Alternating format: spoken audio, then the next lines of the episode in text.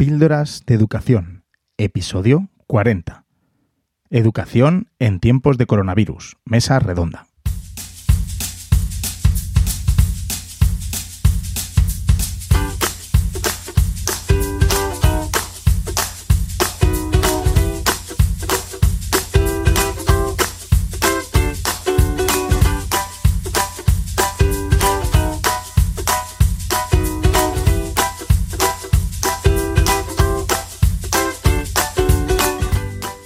Estás escuchando Píldoras de Educación, un podcast sobre innovación y cambio educativo.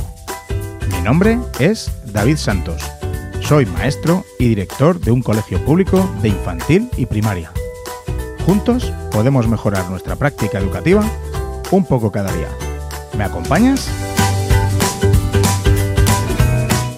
Hola, muy bienvenidos al episodio 40 de Píldoras de Educación Espero que te sigas encontrando muy bien tú y los tuyos. Esta pandemia está afectando a mucha gente y bueno, es difícil no conocer a alguien cercano que, que lamentablemente tenga coronavirus o, o que lo haya tenido. Te envío muchas fuerzas que de esta vamos a salir juntos y por supuesto más reforzados que nunca. Ya lo verás.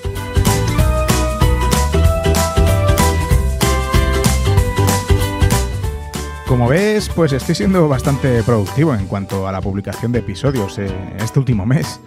Mi propósito es pues que tengas contenido que, te pueda venir bien para estos días de cuarentena en casa y bueno, pues animarte a que juntos transformemos el, enfoque que, queremos cambiar en la educación.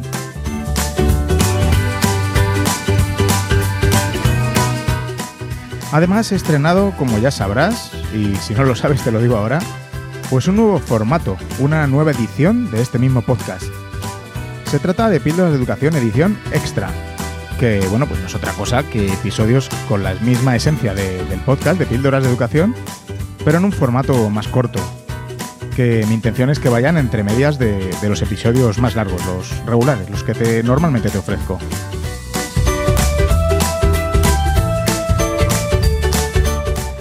Entre el episodio número 39, en el que charlo con, Paula Berciano, que no te lo puedes perder, por supuesto, y este, que es el 40, el que estás escuchando, pues he publicado el primer episodio, edición extra, pues en el que hago una carta podcast, por, por llamarlo de alguna manera, en, en la que agradezco la gran labor que, que, están haciendo, que estáis haciendo, todos los profes en estos momentos difíciles. Tampoco te lo puedes perder, claro.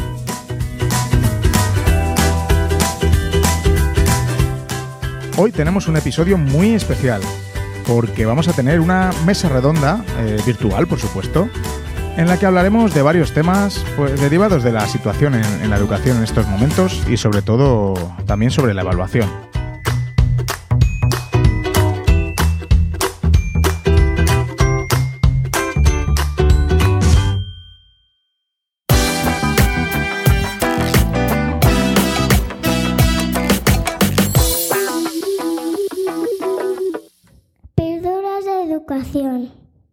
Hoy os voy a contar cómo surgió el episodio de hoy. Carmen Iglesias, gran madrina y difusora de geniales proyectos educativos en la red, artesana de la red, como pone ella en su perfil de Twitter, nos invitó a 19 docentes a que escribiéramos unas líneas para inevericrea.net en una fantástica entrada que, por supuesto no puedes dejar de leer, que se llama Educar en tiempos de coronavirus. Y no os la podéis perder porque, no porque yo haya contribuido con, unos párrafos, no. Porque, por supuesto, aparte de mí han escrito otros 18 cracks, de los cuales hoy cuento con 9. Pues de ese grupo que se formó por Twitter, por mensajes privados, la conversación era tan interesante que dije, pues mira, estaría genial dejarlo todo esto grabado en un podcast. Y bueno, pues así fue un poco como surgió todo. Así que bueno, vamos sin más dilación a escuchar este interesante debate esa mesa redonda que, que hemos tenido.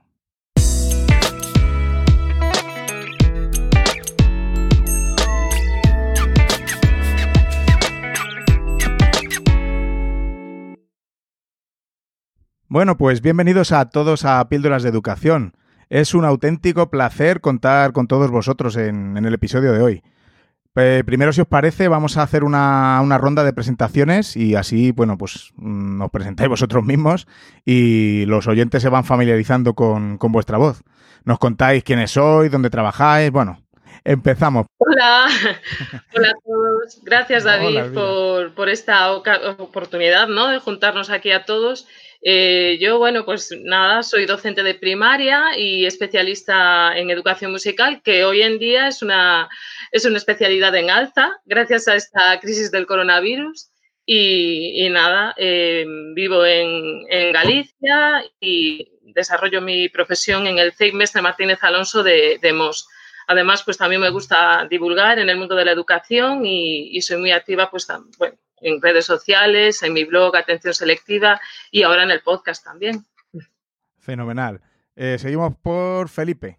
Bueno, pues buenas tardes. Reiterar el agradecimiento de Elvira a David. Muchas gracias por hacer esta convocatoria.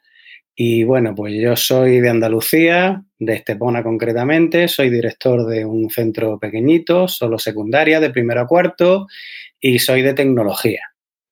Y bueno, pues vamos a ver lo que podemos hablar por aquí. Juan Francisco. Eh, hola, muchas gracias David por esta invitación y por encontrarme con este elenco de docentes a los que muchos de ellos ya tengo la ocasión de conocer desde hace tiempo. Eh, bueno, me, llamo Juan Francisco Hernández Rodríguez, soy desde hace más de 30 años profesor en el Colegio Hispano Inglés en Santa Cruz de Tenerife. Eh, imparto las asignaturas de matemáticas y física casi todas en bachillerato y algún curso de la ESO. Y también soy el promotor de la web Esto no entra en el examen, donde publico y cuelgo todas las experiencias de aula que voy realizando día a día. Y de Esto sí entra en el examen, donde publico los vídeos eh, educativos que ayudan a los alumnos. Eh, esto sí entra en el examen, desgraciadamente, por el tiempo que me lleva. tengo ahí un poquillo parado, porque últimamente me resulta más fácil subir los vídeos a YouTube.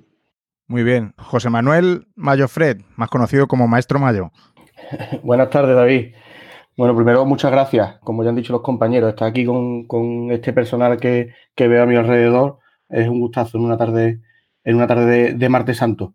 Eh, bueno, yo eh, soy José Manuel, me llamo José Manuel, eso pone en mi DNI, pero me conoceréis mucho por, mi apellido, por Mayo, ¿no? Por Maestro Mayo. Soy director de un, de un CEI de, Educación Infantil y Primaria en Santeras, en Sevilla, y bueno, y también algo inquieto en esto de las redes sociales, como creo que todos los que estamos en, esta reunión. Manuel Jesús. Bueno, Manuel Jesús Fernández, gracias por abrir este ámbito de, debate y de expresión de los problemas que vamos teniendo y lo que pensamos que, va a ser la situación en la que nos encontramos. Eh, yo soy docente de Ciencias Sociales en un instituto de Lebrija, en el Virgen del Castillo, y bueno, pues aquí estamos para ayudar y colaborar en, en lo que podamos con todo el lío este que tenemos. Fenomenal. Vamos con María Adela Camacho. Hola, buenas tardes. Muchas gracias también por, la invitación, por compartir este rato que, vamos a, que tenemos por delante. Eh, yo soy María Adela Camacho Manarel, soy profesora de Ciencias Sociales también, andaluza, eh, soy directora también de un centro de, aquí de, Málaga, de, de, Mijas, del Instituto de las Lagunas, y bueno, pues eh, también me apasionada por el mundo de las tickets, por eh, llevar a, en este caso a mi alumnado eh, y al claustro de profesores, intentar llevar que el, lema de que otra educación es posible y, nada, y a ver qué nos depara la tarde de hoy. Bien. María Barceló. Buenas tardes, encantadísima de estar aquí. Eh, rodeada de tan buena, tan buena gente, de volver a coincidir con mis compis David y Mayo de la corte de, Google de Madrid, que la verdad que me apetecía, me apetecía veros. Bueno, pues soy maestra en el CEI Menéndez y Pelayo de Valverde del Camino, en Huelva.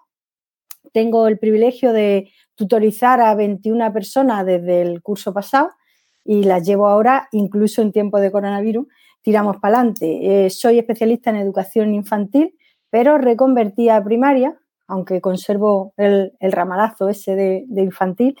Y bueno, miembro también del equipo de coordinación de que España y nada, un poquillo inquieta. Genial. Vamos con Miguel Rosa. Hola, buenas tardes, lo mismo, agradecido y yo aquí me veo un poquito raro porque todos sois geniales y estupendos y yo soy uno más normalito. y soy director del Colegio Sábado Obrero y bueno, creo que estoy aprendiendo algo ahora con la dirección y estoy aprendiendo algo con la gente. Siempre se aprende. La verdad que, me meto en estos foros porque aprender es lo que hay que hacer todos los días, no queda otra. Muy bien. Y eh, Sofía. Buenas tardes, gracias David. Un honor estar rodeada de, de estas mujeres y hombres dedicados a la educación. Me llamo Sofía de Zacaparrós y lidero un centro educativo que se llama Clara Campo Amor, aquí en Almería, también andaluza. Pertenezco al equipo de coordinación pedagógica del proyecto lingüístico de centro eh, de Almería y de Andalucía y también soy una persona inquieta en las redes, inquieta en el aprendizaje y, como decía María Adela, creyente de que otra escuela es posible y todo con el aprendizaje basado en proyectos, que es lo que intentamos llevar a cabo en, todo el centro. Muy bien, fenomenal. Isabel. Hola David. Eh, bueno, pues soy Isabel García, profesora de matemáticas en el Colegio San Vicente de Paul de Benavente, también muy activa en redes y bueno, nada, encantada de estar aquí a ver qué, podemos aprender, aportar con, con toda esta gente que sabe mucho más que yo. Pues nada, yo reitero el agradecimiento a vosotros por, por, por cogerme aquí el, cable y, estar aquí un ratito hablando de, este tema que tenemos aquí entre manos, ¿no? Que es la educación en tiempos de coronavirus, como bien nos tituló el post de Carmen Iglesias, ¿verdad? Entonces, lo, primero que, me gustaría que, contáramos y que, contarais es cómo habéis vivido las, distintas resoluciones, instrucciones que, han ido saliendo de, eh, por parte de las consejerías, que es una, es una pena no tener representación de todas las regiones, ¿no? Pero para ver como una especie, una especie de, de mapa general. Pero bueno, yo os cuento la sensación un poco que, he tenido desde la Comunidad de Madrid, ¿no? que desde la primera resolución que llegó justo después del cierre de los colegios, en la que se decía que, los profes sí o sí tenían que ir a trabajar, yo particularmente y muchos, muchísimos profes y directores que conozco de distintos grupos por los que me muevo, pues nos, sentimos como muy señalados, ¿no? Con el dedo, diciéndonos mm, algo así como, no os creáis que esto son unas vacaciones pagadas, que tenéis que trabajar. Y encima dar cuenta de ello, porque todos los papeles que, después, en esa primera semana, que fue de locura, eh, tuvimos que rellenar para, para ver lo que íbamos a hacer, qué, horario nos pedían, qué horario iba a estar abierto el centro, bueno, en fin un montón de cosas que, ya dije mi indignación en el episodio 38 del podcast, que lo cuento un poco más detalladamente. Quería saber vuestro, vuestro parecer, ¿no? Eh, parece que últimamente aquí en Madrid, por lo menos, las cartas y las instrucciones han ido un poco rebajando el tono, pero aún así todo llega como tarde, eh, no hay agradecimientos públicos, que bueno, que da igual. Yo, por ejemplo, como director, yo le agradezco infinitamente a mis profesores lo que están haciendo porque están ahí a tope, cada uno a su nivel, como, como pueden, ¿no? Para, para sacar a los alumnos en esta situación. Pero, por ejemplo, no puede ser que 20 días más tarde que se produzca esta situación, pues salga el consejero de educación a decirnos que que tenemos que acompañar a las familias, a los alumnos, que hagamos lo posible y estemos más atentos que nunca a los, a los alumnos con necesidades, a los más desfavorecidos, pero si eso es lo que llevamos haciendo desde, desde que se cerró el cole, ¿no? ¿Vosotros cómo lo habéis vivido de, vuestros distintos colegios, delegaciones, consejerías, etcétera? Bueno, David, mm, eh, rompo el hielo. Esto no lo va a escuchar nadie, ¿no? No, algunos. Mm, vale. Ni a ningún inspector por ahí, ¿no? Pues seguramente sí, ¿eh? Pues las instrucciones, las instrucciones es lo que menos me importa a mí ahora. Creo. Creo que lo más importante es cómo somos capaces de, de tirar con nuestro alumnado para adelante, de ayudarlo, de acompañarlo. Exacto. Y poco más. Mm, yo creo que los docentes, en la mayor parte de los, en la mayoría de los casos, tenemos mucho sentido común. Sabemos de qué va esto cosa que posiblemente los que están un poquito más arriba a lo mejor no, y sabemos cómo tenemos que actuar. Creo que las instrucciones, primero porque es una situación nueva, segundo porque no lo tienen claro, lo que han hecho es liar más las cosas y si lo tenemos nosotros claro, las instrucciones creo que no nos deben importar demasiado, excepto que nos afecte personalmente, pero creo que tenemos que seguir para adelante e intentar ayudar a nuestro alumnado en lo que podamos y mientras podamos. Yo quería decir una cosita. Bueno, lo de respecto a las instrucciones, que no nos debe importar demasiado. Cuando uno está en la dirección de un centro, y tú lo has estado, Manuel, sabes que son primordiales, por lo menos para poder ver qué autonomía tenemos. Y en aquellas instrucciones que lanzó la Junta de Andalucía el día 13 de marzo, casi al final de la mañana, dejaba en manos de los equipos directivos que el profesorado fuese al centro o no, cosa que me pareció bastante estresante. Mm, nosotros no tuvimos problemas porque mi equipo directivo ya lo habíamos hablado y no íbamos a hacer que nadie viniese al centro. Pero claro, se escuchaban rumores que otros centros decían que sí, que los profesores tenían que ir el lunes. Entonces eso de no dar instrucciones claras, precisas y dejar que sean los equipos directivos los que tengan que lidiar con, con la normativa, pues a veces está bien, pero en estos casos, en estos casos no está bien, porque claro, cada uno hace lo que le parece, con, según el criterio que más entiende, y eso puede generar agravios comparativos entre unos centros y otros, unos favoreciendo y otros perjudicando, ya sea al profesorado, al alumnado o a todo el mundo. Entonces, eso fue muy estresante tener que decidir un montón de cosas, leer, interpretar esas instrucciones. Fue un calco aquí en Madrid, ¿eh? igual como, lo estás contando, Felipe, en Madrid fue igual. Yo incluso conozco directores que hicieron algo para que ficharan los profesores, ¿eh? O sea, es que se nos va, se nos va un poco, se nos va un poco la cabeza a veces, ¿verdad? Se nos va la pinza. Yo creo que, lo, que estamos viendo en este momento es si realmente la dirección tiene autonomía o no tiene autonomía. Yo creo que ahí está la base, yo creo, del funcionamiento de, muchos centros, ¿eh? en que el director, el equipo directivo más bien, sean capaces de ser autónomos. Es decir, bueno, esto lo va a ver la inspección, la inspección va a venir, pero yo realmente, mm, Felipe dice interpretar la norma, yo no interpreto la norma, yo interpreto mi centro. Interpreto mi centro y si mi centro tiene que funcionar, yo muchas veces paso de la norma y le doy prioridad a lo que hay en la escuela, ¿no? Y son los niños y las niñas.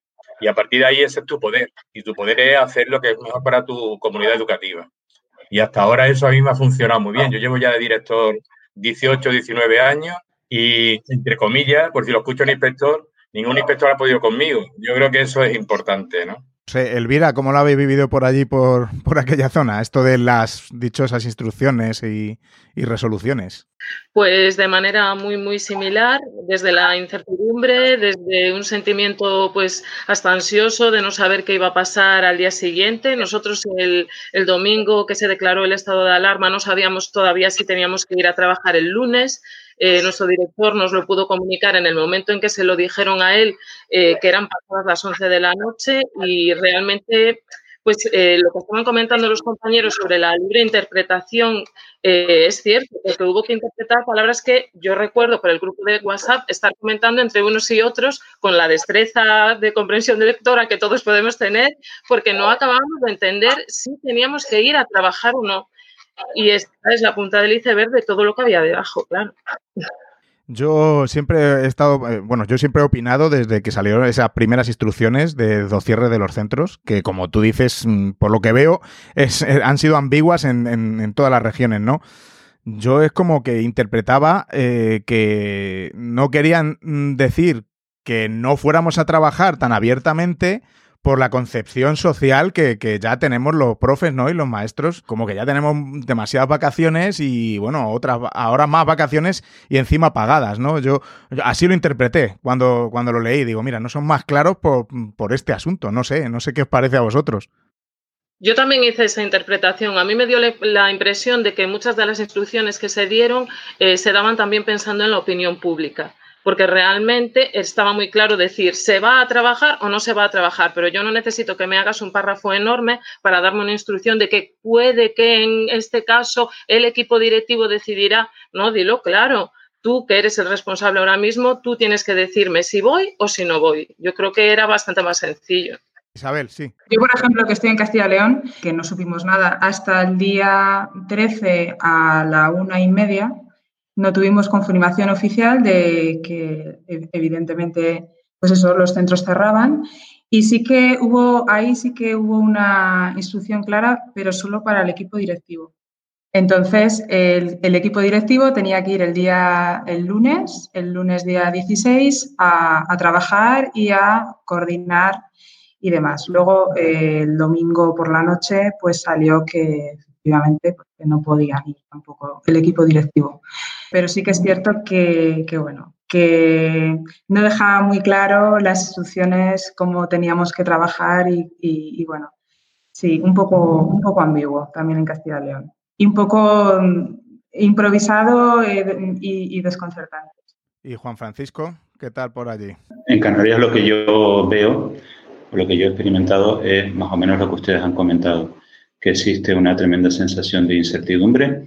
Ahora mismo en Canarias, no sé si lo han escuchado por las redes, eh, eh, hay una tremenda presión sobre la consejera de Educación eh, por, unas, unas, polémicas declaraciones que hizo o no hizo, porque al final no se sabe si lo hizo o no lo hizo María José Guerra. Bueno, estamos aquí que no sabemos qué hacer, se nos dicta que no avancemos, pero ciertamente muchos colegios estamos avanzando, sobre todo aquellos que estamos con la tesitura de nuestros alumnos están en segundo bachillerato, a los que además de transmitirle tranquilidad, que tenemos que transmitir que no hay problemas, que disponemos de recursos y que podemos seguir avanzando porque queramos o no, ellos tienen la BAO ahí delante, ya hay convocatoria de fechas de BAO y por tanto no le podemos decir a los chicos no vamos a avanzar porque son las directrices. Entonces, no solo en mi colegio, sino en los colegios alrededor, yo, porque conozco a todos los docentes que trabajan ahí, estamos todos avanzando. Y también existe la impresión, eh, nosotros estamos trabajando más que nunca, no lo digo por mí, lo digo por todos compañeros que yo conozco, estamos trabajando muchísimo y la sensación a nivel de calle, yo la semana pasada fui a la tienda a comprar y había dos señoras en la cola despotricando de nosotros, de que ya que habla que estábamos de vacaciones, que no sé qué vacaciones son estas, en verano teníamos que trabajar y yo me tuve que morder la lengua por no montarla allí. Eh, y bueno, y yo también, David, quería comentar, que yo el otro día escuché el podcast que hiciste, no me acuerdo si era el 38, ¿no? Sobre esto. También creo que existe una concepción equivocada de que se están usando tanto las videoconferencias para dar clases y creo que eso lo único que está generando mucha ansiedad en los alumnos. Creo que no es el momento para estar dando clases, creo que existen otras herramientas, las videoconferencias, como siempre insisto, es un momento para hacer una retroalimentación o un feedback, para calmar a los, chicos, para decirles, chicos, están tranquilos, nosotros estamos detrás, no se preocupen, transmitir tranquilidad, pero como bien decías tú en ese podcast, no es tiempo ahora de estar dando clases magistrales que transmiten ansiedad. Aparte de que yo creo que para dar clases magistrales tenemos en YouTube un montón de vídeos que son más cómodos, de más calidad, como digo yo, de más calidad y, en menos tiempo. Y creo que eh, desgraciadamente se está haciendo un mal uso de lo que son las videoconferencias. En eso suscribo todo lo que decías en ese post, que no me acuerdo si era ese, el 38, no me acuerdo exactamente cómo eran las palabras, pero sí que se me quedó grabado porque es lo que yo vivo. Y también la sensación de que estamos todos los compañeros pues trabajando más que nunca. Nosotros en casa, mi mujer también es profesora y estamos corrigiendo la tarea, lo que nunca hemos corregido, porque claro, que si amplias la foto, que si miras aquí, que si le añades un comentario en la foto y le envías, le pones un comentario privado, le das a devolver y entonces el chico te vuelve a responder y entonces estamos así que tú dices, pero bueno,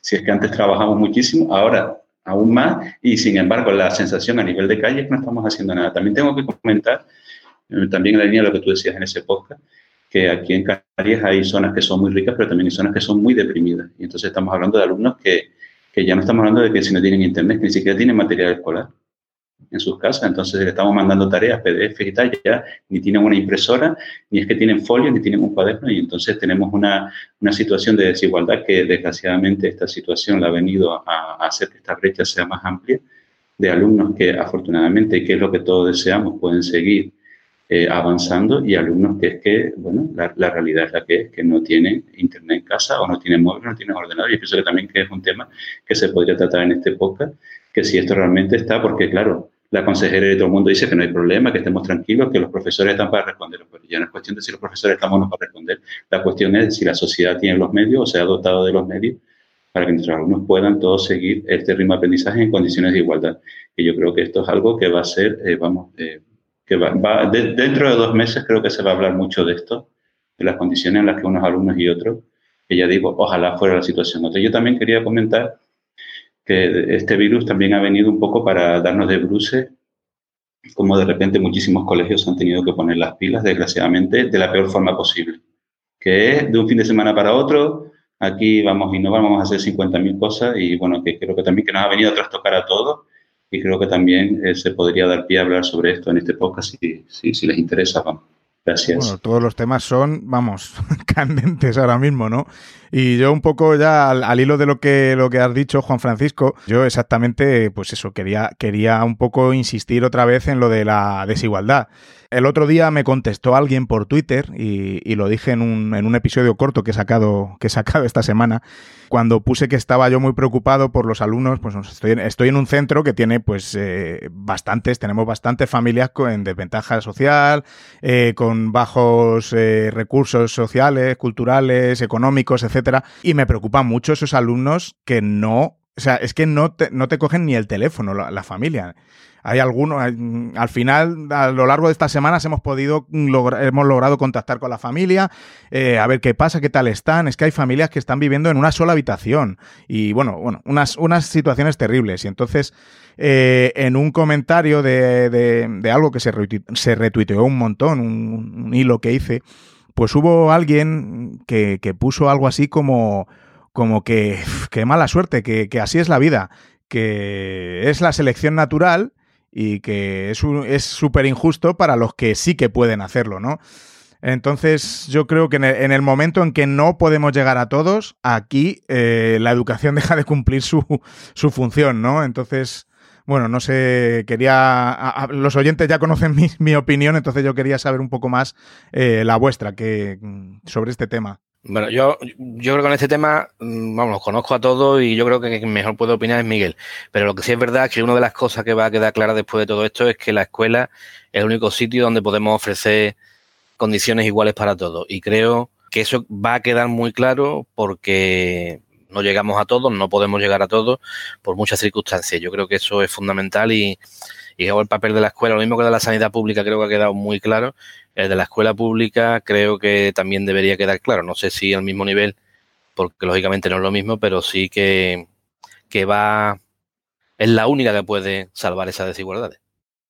Lo, lo que está claro es que eh, mm, ha venido el virus, pero que veníamos tarde desde hace ya mucho tiempo, ¿no? Yo creo que vimos una primavera muy bonita cuando empezamos con la escuela 2.0 que se pudieron hacer cosas muy interesantes, muy importantes, pero intentar hacer un mundo tecnológico mm, desde un crash, desde un problema, es imposible. Yo ya, el otro día hablando también con una inspección, una inspectora y demás, le decía que mis niños no tienen cacharro, no tienen agua, no tienen software, no tienen de nada, pero que eso no implica que si lo tuvieran que fueran también a funcionar porque el funcionamiento es que tenemos que habernos preparado de mucho antes y las escuelas no están preparadas para funcionar como queremos que funcionen ahora, ¿no? Y si muchas están funcionando porque hay muchos de nosotros que hemos estado dando mucho para que las cosas funcionen. Pero si hay profesores que no quieren darlo, no pasaría nada. Si los niños se desconectarían y ya está, ¿no? Y eso es un gran problema. Mis niños son niños pobres, niños que no tienen posibilidad de tener ordenadores ni de tener nada, pero en cambio están recibiendo ahora mismo las clases. ¿Cómo lo hacemos? Nos estamos inventando cosas increíbles. Eh, la familia a través de teléfono, los que pueden tener teléfono, y además tenemos buzones en los, distintos portales de las casas y se pasan las tareas de buzón a buzón. Entonces hay coordinadores de buzones que entre ellos se llevan la tarea entre unos y a otros. Entonces rompemos un poquito lo que es la está confinado, bajan a los buzones de las casas y hay un correo que va y lleva las cosas. Esa es nuestra tecnología. Y eso estaba funcionando. Estaba buscando fórmulas para salir. Pero que realmente la fórmula es hacerla a largo plazo. Yo, creo que, que todo esto tiene que planificarse y cambiar totalmente. Lo que estamos haciendo ahora mismo es un, chapú, como decimos nosotros realmente por aquí. María. Si me permite, David. Si me permite, David, yo evidentemente hay una brecha importante, una brecha social que no es nueva, no viene con el COVID, la, la teníamos ya de serie hay una brecha tecnológica que, como dice Miguel, eh, los que ya peinamos canas desde el año 2003 que se integran las TI en Andalucía, pues hemos ido viendo cómo evolucionaban, más rápido, menos rápido, eh, muchas veces al ritmo no deseado, la mayor parte de ellas.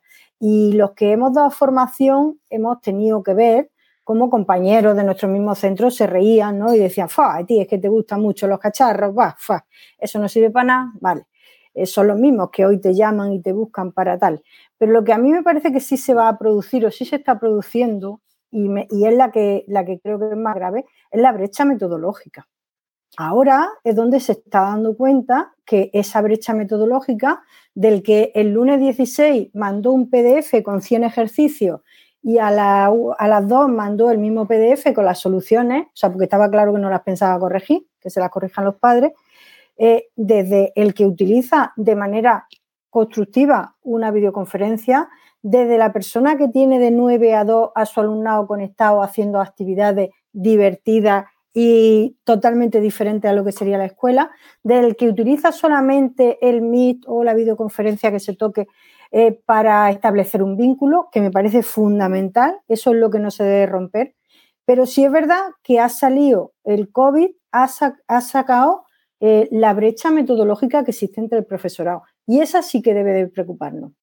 A colación de lo que dice mi querido amigo Manuel Jesús, que, evidentemente hace una defensa de la enseñanza pública, yo creo que en las veces que nosotros hemos, hemos, coincidido en algunas reuniones y congresos, pues existe un interés manifiesto tanto desde la parte pública como de la concertada de que la educación en España vaya mejor. Aquí ahora mismo de la concertada yo solo reconozco a Isabel y estoy yo, pero yo creo que Manuel o cualquiera de nosotros ha visto que existen docentes tanto en la pública como en la concertada que el interés es común. Creo que eh, desde un punto, desde, desde, el ámbito público al ámbito concertado, buscamos lo mejor para nuestros alumnos. Y de hecho, en los distintos grupos donde estamos, el, compartir y el intercambio de información siempre ha sido fluido. Digo porque Manuel siempre da mucha caña en este sentido, en Twitter y en las redes sociales respecto a este tema, pero yo creo que el interés común ahora mismo también está en, buscar una enseñanza de calidad y un poco como apuntaba ahora mismo María Barceló, vamos a poner el foco en lo que ella también dice de qué docentes están preparados y cuáles no, tanto en la concertada como en la pública, no nos olvidemos de esto. Sí, yo en ese sentido sí que pienso que, que ahora mismo debemos remar todos en, en, la misma dirección, no queda, no queda otra. Y un poco también quería preguntar, porque yo eh, voy, a, voy a decir cómo lo estoy viviendo también como padre. Tengo mellizos de seis años, están en primero de primaria. Mi mujer es, es, profe también en la concertada. Yo soy de la pública, ya de la concertada. No hay ningún problema, no discutimos ni nada por eso. ya lo adelanto. Y las jornadas de teletrabajo están siendo un, un agobio. Un agobio porque a la vez tienes que atender a tus hijos, los deberes que les mandan de los deberes, voy a ponerlo entre comillas porque mm, gracias a Dios están en mi colegio y más o menos sé lo que, bueno, soy el director, ¿no? Y, y sé las directrices que hay, ¿no? Pero aún así, pues que se tengan que poner, solo aunque sea leer un ratito con, con, con, su, con papá o con mamá, es, es, es horrible, es horrible. Entonces, no me extraña cuando por ahí, por las redes y por todos los, los sitios se, se pide, por favor, maestros, no nos mandéis tantas... O sea, es que, es que tenemos que tener en la mente, pues, que, que las familias están viviendo situaciones la, mía, que yo me considero un privilegiado porque estamos los dos trabajando, mi mujer y yo estamos trabajando, estamos cobrando todavía, ¿no?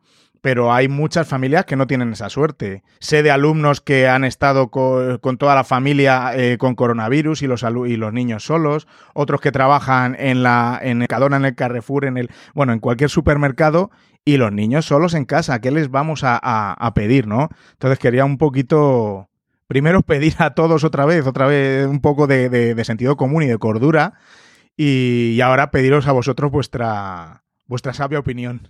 Bueno, pues si te parece empiezo yo, que yo a mí también me toca, yo también soy madre, tengo dos hijos de, nueve años y afortunadamente estamos los dos en casa y mi marido está de profesor, literal. Yo me siento mala madre porque, porque soy incapaz de poder atender y explicarles y corregirles y, todo e, ese papel de profesor que, tienen que asumir ahora muchísimos padres. Y pues creo que atiendo más a mis alumnos que a mis hijos. ¿no? Es, una, es un conflicto el que tengo ahora un poco peculiar. Sí que es cierto que yo también como profesora, eh, pues lo que tú comentas, David, es importante que seamos flexibles. Es decir, yo, por ejemplo, evalúo la tarea, pero, mm, bueno, si la tengo marcada para un día, eh, yo al, final de esas, han sido tres semanas, pues al final de las tres semanas eh, es cuando yo publico esas, esas correcciones, ¿vale? Porque evidentemente cada familia es un mundo, hay muchos niños que están solos en casa y que los padres no pueden estar igual que antes mirando la plataforma, revisando las notificaciones. Eh, bueno, pues un poquito, mm, pues hacemos un poco aprendizaje, ¿no? Ensayo-horror, ¿no? Que, sí que es cierto que tenemos que ser flexibles, tenemos que eh, pues ver que los alumnos estén trabajando, pero evidentemente no podemos seguir el horario. Yo conozco, por ejemplo, compañeros y, profesores que seguían el horario literal, o sea, el horario que tenían en el colegio, de 8 y cuarto a 9 y cuarto, eso es imposible, imposible seguir, ¿no? Entonces, bueno, pues en mi caso sí que soy flexible y, bueno, pues me las entregan más tarde, no pasa nada, el caso es que estén hechas y, bueno, pues eso, debemos ser flexibles, eso es lo más importante. Y sobre todo que los padres no tienen que asumir el rol de profesor, eso también es fundamental. Me gustaría decir a colación de eso que que, por ejemplo, desde que ha empezado, desde el día 13, a pesar también de, de todo el problema, no saber si si nosotros como, como directivos teníamos que ir o no tenía que, que eso ya generaba bastante estrés porque no sabías en la situación después de esta alarma que te ibas a encontrar en la calle o qué peligro podías tener tú misma. Y hacer, por ejemplo, que vinieran administrativos y que vinieran eh, las limpiadoras y que vinieran los consejes porque eh, teníamos que seguir al principio, seguir con, con todo el proceso de admisión del alumnado. Luego todo eso se ha cortado. Por otro lado, cuando esto más o menos se calmó, segunda, segunda preocupación, importantísima como, como directora en este caso, que es calmar los anhelos del profesorado de llegar a sus alumnos, más contenido y bueno, aquello, aquello era al principio como una condena.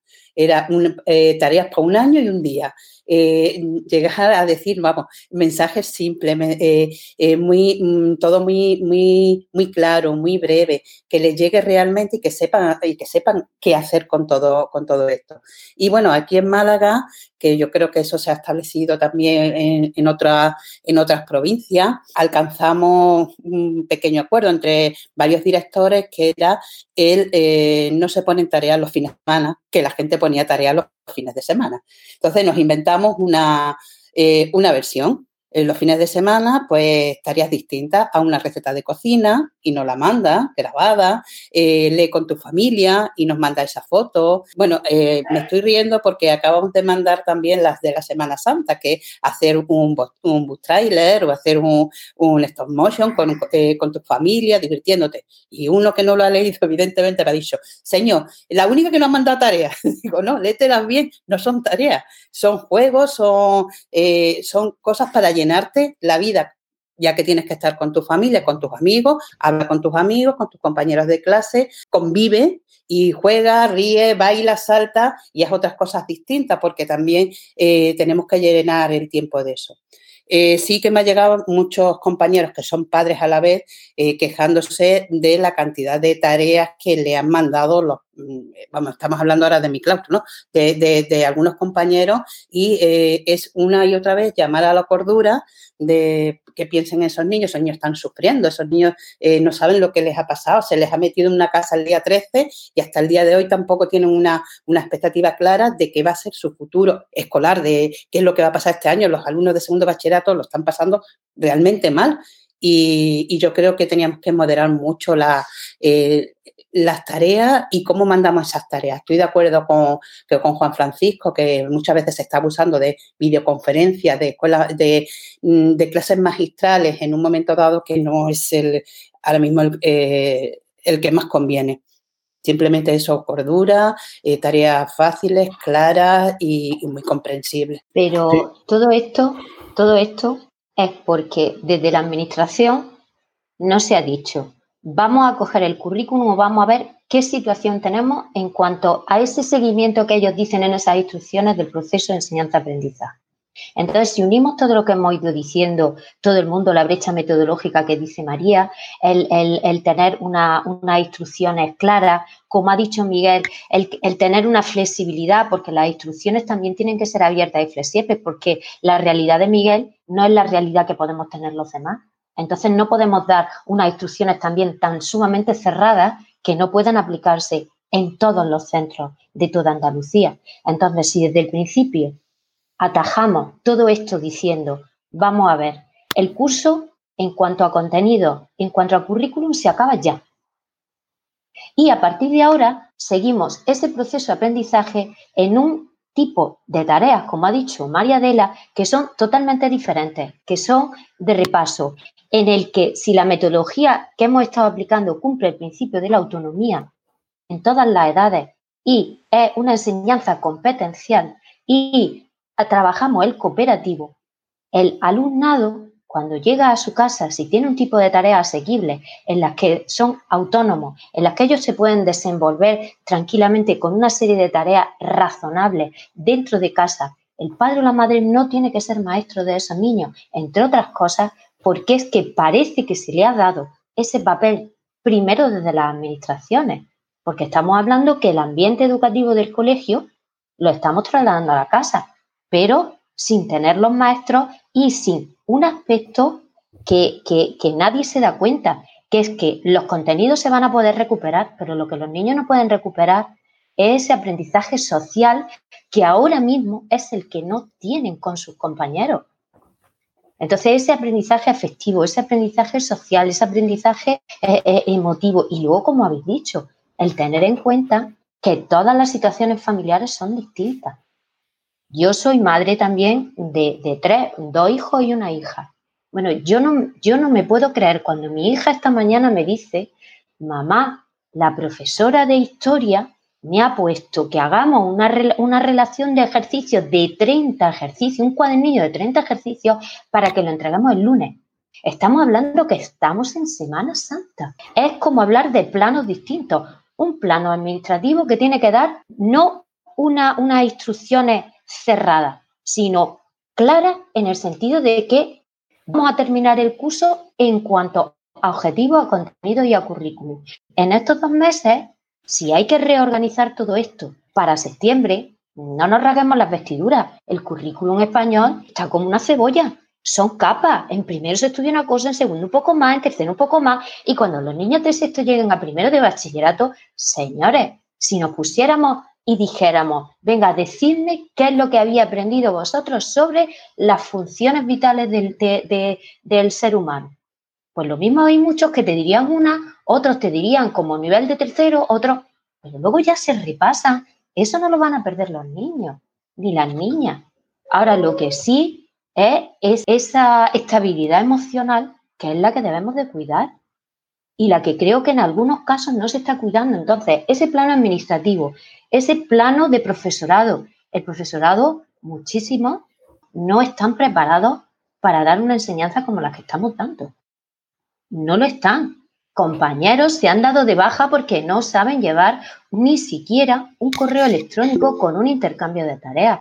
Luego hay un plano de profesorado, hay un plano de alumnado y hay un plano de familia. Entonces, vamos a ver en todos esos planos cómo vamos a trabajar cada una de las cosas. Y lo primero es, como decía, que no sé quién comentó, que podíamos hablar del artículo que había escrito Fernando Trujillo sobre los diferentes escenarios. En ese tercer escenario, o en ese cuarto escenario, o hablemos de Italia o hablemos de Cataluña.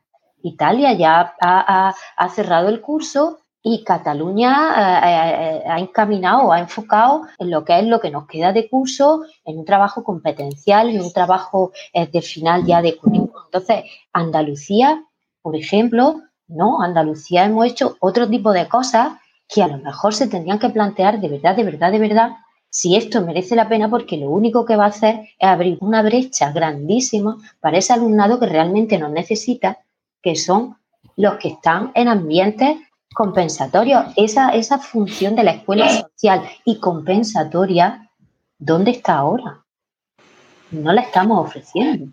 Yo quería también, al hilo de lo que dice Sofía y, un poco comenzando, como decía David, nosotros, bueno, nosotros en nuestro centro hacemos un poco como Miguel, tenemos en, mente las instrucciones, pero las adaptamos mucho a nuestro centro, por no decir que, que no las cumplimos al 100%, ¿no? Pero, pero sí es cierto que ese plano administrativo que decía Sofía, yo estoy de acuerdo que con la autonomía que han dejado, pues bueno, tenemos que aprovecharlo un poco en, ese sentido. Y si en nuestro centro la realidad es, la que es, tendremos que adaptarlo a nuestra, a nuestra familia. Comparto contigo lo que decía, que tendrían que ser más precisas en algunos aspectos. Y, creo que hasta diferenciadoras. No, no, no es lo mismo lo que podemos necesitar los centros de primaria a lo que pueden necesitar a lo mejor los centros ya no de secundaria, sino de bachillerato, como decía Juan Francisco o, Isabel, ¿no? Que tienen unas pruebas, una EBAU ahí a la vuelta de, la esquina, aunque se hayan retrasado. Entonces, creo que las circulares que están funcionando y las instrucciones muchas veces quieren abarcar desde los tres hasta los veintitantos años y, creo que es muy difícil y, lógicamente no van a acertar. Y con la situación de, casa que a nosotros nos está haciendo replantearnos este futuro inmediato a la vuelta de, las vacaciones, yo me considero privilegiado porque nuestro centro del profesorado, la verdad es que ha entendido la filosofía del equipo directivo muy, muy clara y, por ejemplo, en Semana Santa se respetan las vacaciones en cuanto a tareas y eso no estamos en la situación que decía Sofía pero sí que los propios compañeros están viviendo otras realidades y están viviendo, tienen alumnado en otros centros y, precisamente les está sirviendo para ver lo que, lo que ellos no querrían hacerle a otras familias o a otros alumnados, ¿no? Esas tareas que están recibiendo ellos como, como padres les están haciendo ver que nuestra idea que teníamos en el centro de no atiborrar a tareas y de evitar esas tareas mecánicas, esas tareas repetitivas que al final el padre es el que tiene que corregir o que tiene que ayudar con más o menor conocimiento, pues la verdad es que las están abandonando. Yo me considero privilegiado, como dice David. Yo tengo dos nenes en el cole, uno en segundo y otro en quinto de primaria. Y claro, como están en mi cole, pues no tienen muchas tareas o las tareas que tienen son de este estilo que estamos diciendo. Pero aún así cuesta trabajo. Ahí estamos los dos en casa, mi, mujer y yo. Aún así cuesta trabajo. Y nosotros hemos hecho una encuesta eh, con todas las familias y a mí me ha llamado la atención, entre otras cosas, queríamos ver realmente cuántas familias no tienen medios tecnológicos, que sabemos que algunas no tienen, aunque estamos en un, en una situación, en, el entorno de mi cole es un entorno eh, sin muchos problemas socioeconómicos, no hay, no hay un volumen importante de niños que, puedan tener esa dificultad, pero queríamos cuantificarlo. Eh, efectivamente se ha comprobado que no son muchos, pero sí nos ha llamado la atención que cuando le preguntábamos por las dificultades, las dificultades para ponerse con sus hijos a, llevar las tareas, ayudarles o, acompañarles en, en, esas recomendaciones que mandábamos, eh, hay un porcentaje muy alto que los problemas que tienen son de conciliación con su, con su trabajo. Muchos que están teletrabajando, muchos que, como decía David, eh, son sanitarios o están en el comercio y, no pueden. Muchos, muchos hermanos que están solos y que dependen de que el hermano mayor, bueno, pues a lo mejor esté en secundaria y ese es el que echa una mano a los pequeños. Entonces nos hemos encontrado en que la brecha digital no es tanta como a lo mejor podíamos prever, pero esa brecha de acompañamiento en la familia y la brecha metodológica que decía María, es así que sí que se está ampliando y sí que es importante yo creo que estoy en la línea un poco de Sofía, necesitamos unas instrucciones un poco más claras, yo diría incluso contextualizadas en cada, en cada nivel para que tampoco haya estas diferencias. Y, de cara al después, bueno, nosotros estamos preparando, por supuesto, la semana después de Semana Santa, pero como equipo directivo, ya lo dijimos en un pequeño claustro que tuvimos antes de Semana Santa, nuestra mente está ya en septiembre, nuestra mente está ya en, ver todo eso que no se va a poder desarrollar al 100% porque no tenemos medios, porque no tenemos formación o, por cualquiera de estos motivos, ver lo que no se va a poder, desarrollar en este tercer trimestre y afortunadamente en primaria tenemos, creo que tenemos tiempo de recuperar eh, o de adaptar o de volver a priorizar contenidos que ya se han hecho, pero volver a darle una vuelta de tuerca más a esa priorización y, bueno, y arrancar por ahí. Nuestra mente está ya casi más puesta en el septiembre próximo que, que, en el corto plazo. Vamos a ver, yo creo que mm, tenemos que ir al gran problema. El gran problema es que los alumnos de segundo bachillerato mm, están en una incertidumbre grandísima. Yo creo que ese es el principal problema que habría que resolver ya. ¿Y cómo habría que resolverlo? Pues como hacemos los técnicos, como hacemos proyectos, ponernos en la situación más desfavorable. ¿Cuál es la situación más desfavorable? Pues que no regresemos a los centros docentes. Y a partir de ahí, establecer o la nota media de bachillerato o una prueba que se hará de forma telemática o lo que sea. Pero ellos están viviendo un estrés grandísimo. Es el principal problema que tendrían que coger las consejerías, tomar una decisión, incluso una decisión a nivel nacional, para que no haya agravios comparativos, que los habría de todas formas, tomaran la decisión que tomasen. Otra cosa es también los alumnos de cuarto. ¿Cómo van a titular los alumnos de cuarto? Ahí hay otro problema. Respecto a los contenidos que ahora el Consejo Escolar de Estado ha dicho que si se avanzan, que no se avanzan, eso es lo de menos. Si nosotros hace ya años que deberíamos evaluar por competencias y las competencias se, se llegan de cualquier contenido, lo de menos son los contenidos y lo de menos será avanzar o no avanzar materia. Yo dejaría eso en manos de cada profesor si quiere avanzar o no quiere avanzar su materia. Lo que tiene que desarrollar es las, competencias clave y evaluar de esa forma. Y cuando lleguemos a final de curso, pues si lo pasamos a todo, como decía Tony Solano el otro día, ¿qué pasa si lo pasamos a todo? A lo mejor no pasa nada. Pues, pues ya está, lo pasamos a todo y los que quieran hacer que alumnos pasen con asignaturas que no pasen, bueno, pues eso ya que cada comunidad. Pero yo creo que lo primero es la EBAU, después los alumnos de cuarto y después que nos centremos en evaluar por competencias con cualquier contenido, no da igual, Yo creo que a colación de lo que decía Sofía, eh, sí que necesitamos un plan de competencia digital, pero a nivel nacional, creo yo. Y yo me encuentro, eh, esto ya es una opinión muy particular, yo me encuentro cuando, cuando he dado las formaciones, que sí que hay docentes que tienen muchísimo interés y tienen ganas de aprender y formarse, y también me encuentro que hay docentes que tienen que cumplir la hora, que se sientan al final y que se ponen el móvil entre las rodillas porque están whatsappeando, están en Facebook, cosa que nosotros criticamos ampliamente a nuestros alumnos. No tienen ningún interés en ser competentes digitales porque además eso no va con ellos, no están con esa mentalidad de que hoy día nosotros, nos gusten eso, somos hombres orquesta, pero no es porque nosotros hayamos decidido, es que no nos queda otra, no nos queda otra. Todos los que veo aquí hemos aprendido a hacer vídeos, a manejarnos con poca, a manejarnos las redes y eso para nosotros hace 10 o 12 años era impensable. Estoy viendo ahora a Manuel Jesús que hace todo esto. Me imagino que estará de acuerdo conmigo que él hace 12 años no se imaginaba que su perfil de profesor o de docente iba a ser este. Pues yo, por un lado, lo que veo es que hay muchos docentes que no se quieren formar claramente, que les obligan a ir a, la, a las formaciones, igual que hay muchos docentes que no, que sí que tienen interés. Pero además, yo creo que este plan de formación adolece algo muy importante, y es que no hay un seguimiento. ¿De qué sirve tener 12 diplomas aquí guardados de la, por poner un ejemplo, la Universidad de La Laguna certifica que tal, pero ¿y dónde hay un seguimiento de que esa formación que tú hiciste ha servido para algo? Porque también yo he visto muchísimos casos de eso. Yo conozco un montón de profesores que han hecho un montón de formación, pero de lo que han aprendido, o sea, para poner en Twitter, no sé cómo se llama, otra insignia más, yo que haya ningún, ningún cambio. O sea, que también no solo se trata de hacer una formación, sino un seguimiento después de la formación, creo yo, y eso está totalmente abandonado.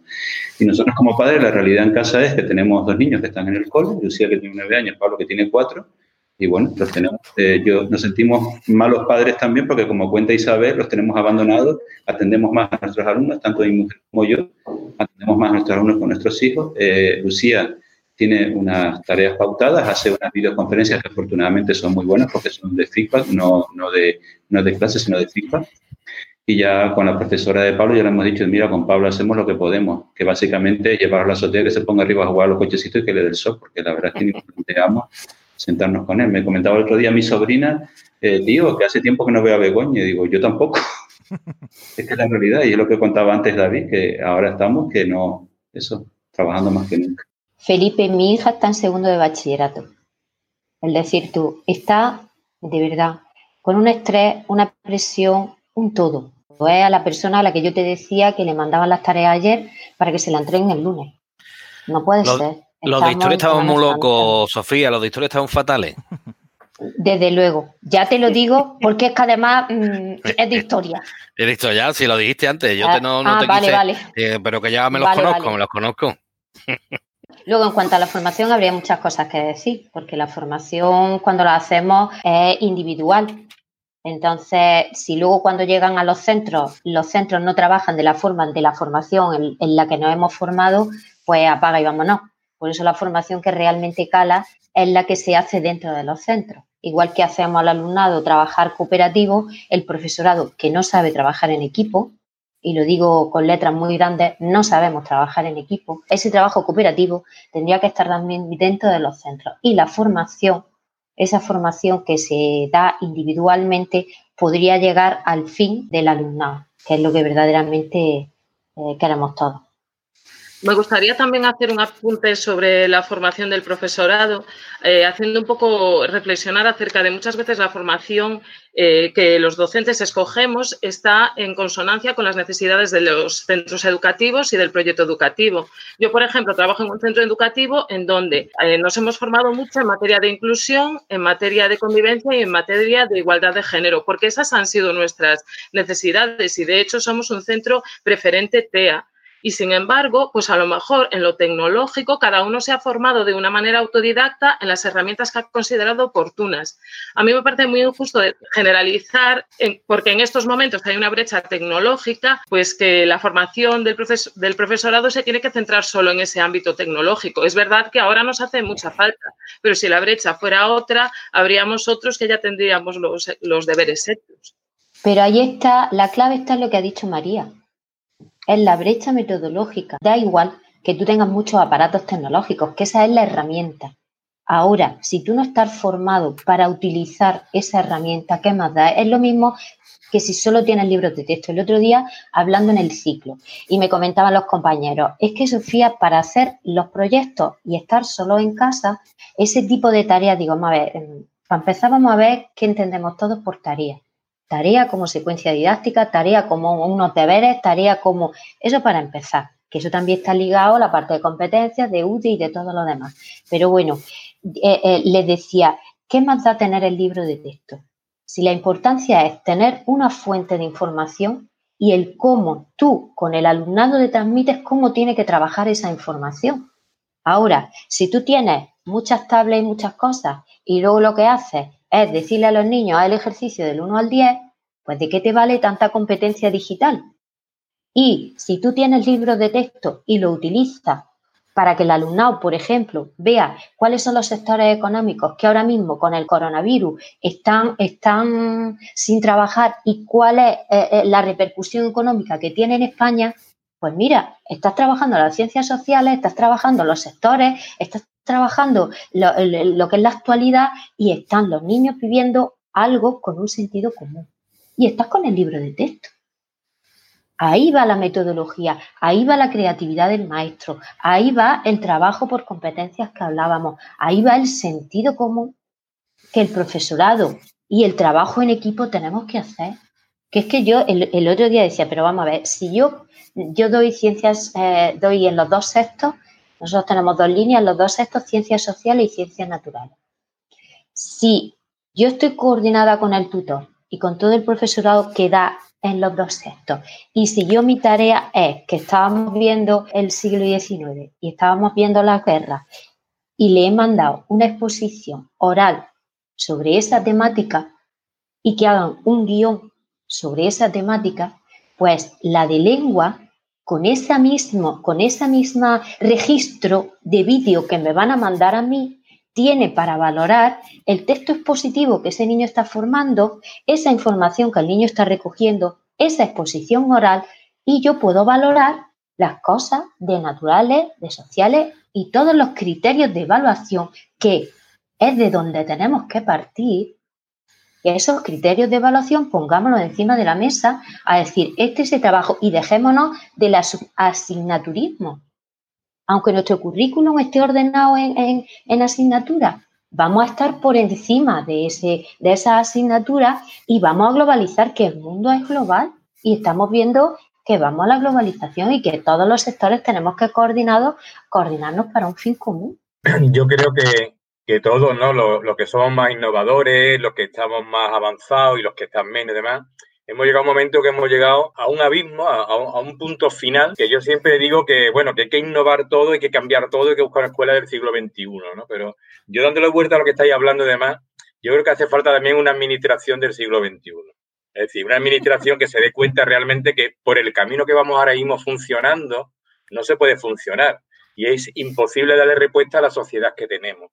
Entonces, muchos que estamos dando un poco de respuesta, trabajando por proyectos, metiéndonos en la sociedad, en todo eso que estamos haciendo, ahora es imposible trabajarlo. Tal como lo estamos haciendo ahora mismo, esa metodología que dice María, no la podemos llevar a las casas una a una, es imposible. Faltan las emociones, falta el contacto con el alumno, faltan muchas cosas que son necesarias.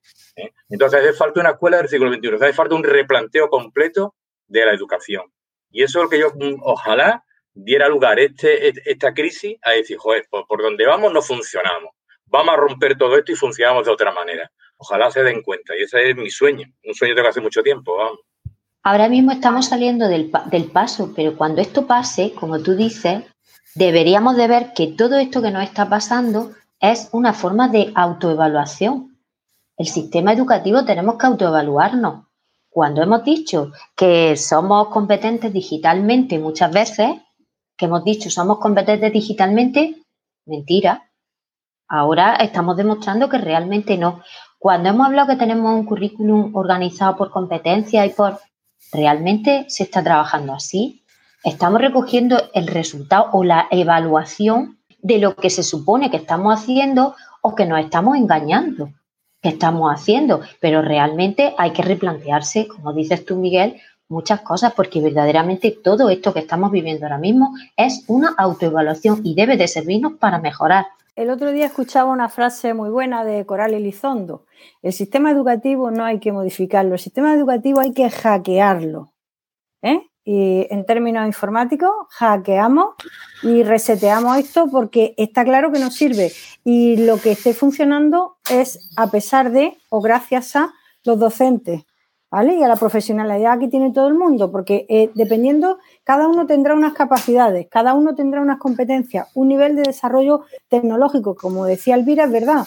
Hay gente que nos ha tocado por las circunstancias formarnos en TIC y nos encanta, y hay otra gente que está magníficamente formada, por ejemplo, en, inclusión o en igualdad, que dice, jolín, a mí esto no me vale, pues sí, todo. Pero decía, decía antes eh, Sofía, eh, es que el maestro no trabaja en cooperativo. Efectivamente, es que no sabemos trabajar en grupo, porque si en un centro tengo a alguien muy bien formado en inclusión, otro muy bien formado en tecnología y otro muy bien formado en igualdad, tendremos un centro competente. Lo que tenemos ahora son ahora mismo un montón de islas donde cada uno va a su aire. Y la primera que va a su aire es la administración, que no se ha enterado que no se ha enterado que hace unos años que no trabajamos por contenido. Y yo estoy harta de escucharlo tanto en las instrucciones de la Junta como en el Consejo Escolar del Estado. Los contenidos no se adelantarán, sí se adelantarán. Yo voy a decir, lo mejor que me ha pasado a mí con el COVID es que no tengo que dar el análisis sintáctico de, lengua. me ha tocado la lotería, vamos. Mira, para muestra, un botón. El día 13, algunos profes, su gran problema era pero ¿qué nota le voy a poner en la segunda evaluación si me falta un examen que hacer? O peor, ¿qué nota voy a poner en la segunda evaluación que no les he hecho el examen? Eso es. O sea, imaginaros el nivel de algunos de nuestros compañeros que todavía, todavía bastan su nota en un examen al trimestre o en dos o en tres. O, solo en exámenes. Aunque en Seneca lo apunten como cinco o seis criterios. Sí, claro, sí, o no lo apunten. o no lo apunten, claro, claro, sí, sí. O sí, o sí, es que tenemos hasta ese colmo. ¿Vale? Eso sí, eso sí que es un colmo. Bueno, yo, yo quisiera decir varias cosas. Primero, que creo que hemos perdido como mínimo 10 años en formación, en, desarrollo de las competencias, mínimo 10 años. Eh, ya que Juan Francisco me nombró antes por el tema de segundo de bachillerato y por los años que llevamos aquí, ya que estamos de los más viejos, pues yo creo que por lo mínimo 10 años. Eh, después, sobre el tema de las tareas, eh, los alumnos me preguntaban asustados que si yo les iba a mandar tareas en Semana Santa o si los demás profesores les iban a mandar tareas. Digo, me sorprende que me, lo preguntéis. Yo creo que no. Yo no voy a mandar. Yo, de hecho, lo que voy a aconsejar es que os olvidéis del instituto y os olvidéis de, todo y que estéis con vuestra familia y, que si tenéis algún problema, alguna dificultad, alguna cosa, pues ya eh, sobre todo el segundo de bachillerato, pues, pero olvidaros de esto, que ya volveremos y ya veremos cómo, vamos a, seguir, ¿no? Y estaban un poco preocupados porque se creía que, claro, como no iban a clase y en Semana Santa tampoco van a ir a clase, pues le íbamos a seguir mandando tareas. Y de hecho, bueno, pues seguramente, y Sofía lo ha demostrado, eh, se siguen mandando tareas para la Semana Santa, ¿no? Pero Manuel, eh, sí. te voy a interrumpir un momentito. Tú, que llevas ya unos años dando segundo bachillerato, ¿qué solución porque mis niños ya, como pongo en mi Twitter, están en la universidad. Pero claro, los dos han pasado por segundo bachillerato y eso ha sido horrible, estresante. no me imagino cómo estará la niña de Sofía. O sea, estará desbordada. Entonces, ¿tú qué solución pondrías para el acceso a la universidad este año? Algo este año. Sí. Este año, pues mira, yo creo que salvando la distancia y porque y sin que iba de precedente, yo creo que lo que ha dicho, no sé quién fue quien lo dijo, si en Consejo de Estado, no sé, que o la ministra, que iban a flexibilizar las pruebas, la iban a iban a dar más opciones, iban a iban a quitar materia. Yo creo que es la opción ahora mismo más adecuada, pero cambiar el sistema en dos meses sin, informarnos a, nosotros ni a los alumnos, ni saber quién, cómo va a ser, yo creo que lo más adecuado. Sí, quitar materia, quitar contenidos, no competencias, quitar contenidos y hacer la prueba eh, con más opciones para que el alumno tenga más posibilidades de elegir lo que mejor sea, lo que mejor se ha preparado, lo que mejor sabe o lo que mejor, lo que mejor está formado. Esto este año. Yo llevo diciendo mucho tiempo que la selectividad es un mohón, hablando mal y pronto. ¿Qué porcentaje de alumnado de secundaria no, no supera la EBAU? Muy poco. Perdón, de secundaria, de bachillerato. Muy poquitos. Muy poco. Entonces, ¿de verdad, de verdad merece la pena? Poner a los niños en esa situación cuando lo mejor que se puede hacer es la quitamos y hacemos una nota media de un trabajo procesual de ellos en secundaria y en bachillerato y que llevaran esa nota. Yo llevo diciendo mucho tiempo que la mejor opción es la más difícil, más compleja de valorar y más complicada de desarrollar es un trabajo fin de bachillerato.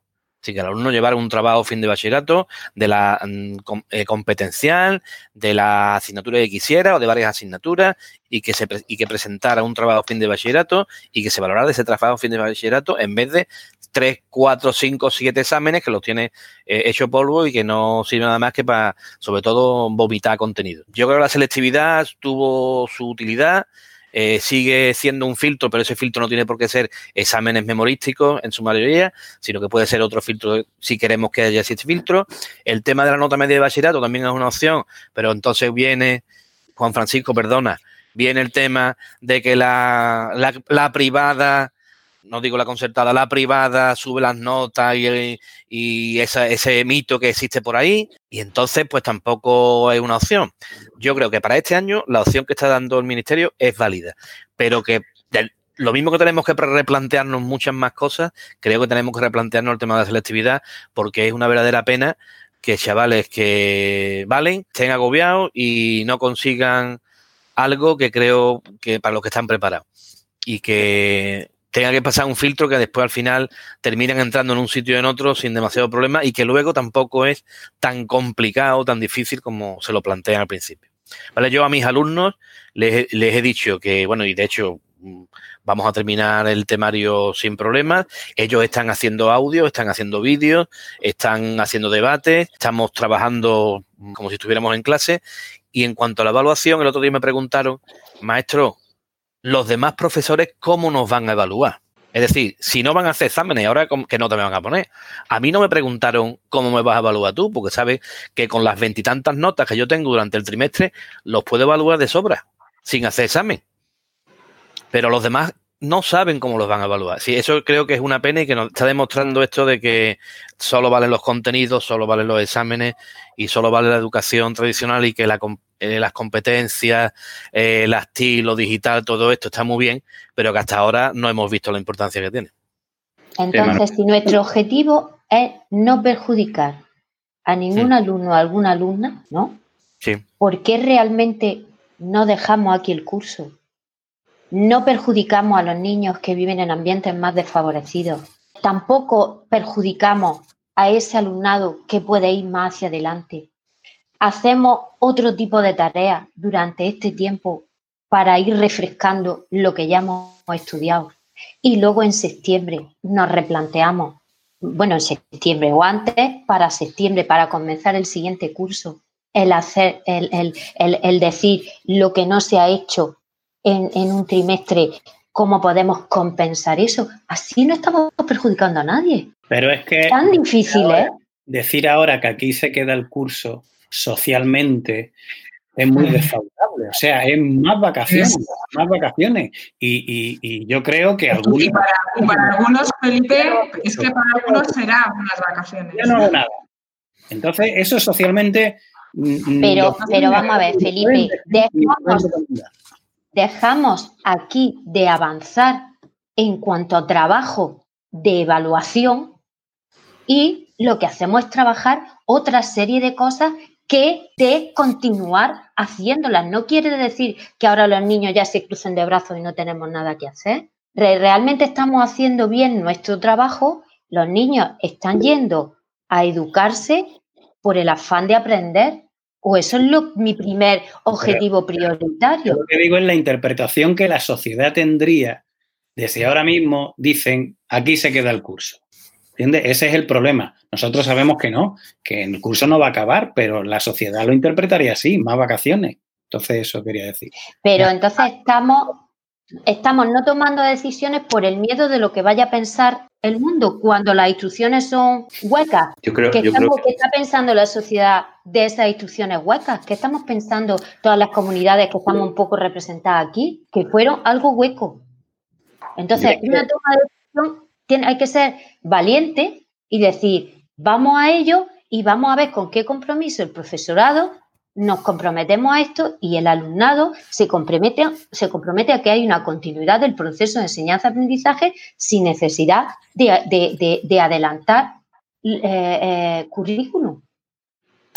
pero las familias lo único que ven son las tareas. Más tareas, menos tareas. Si mandan a lo tareas, que los tenemos acostumbrados, Felipe.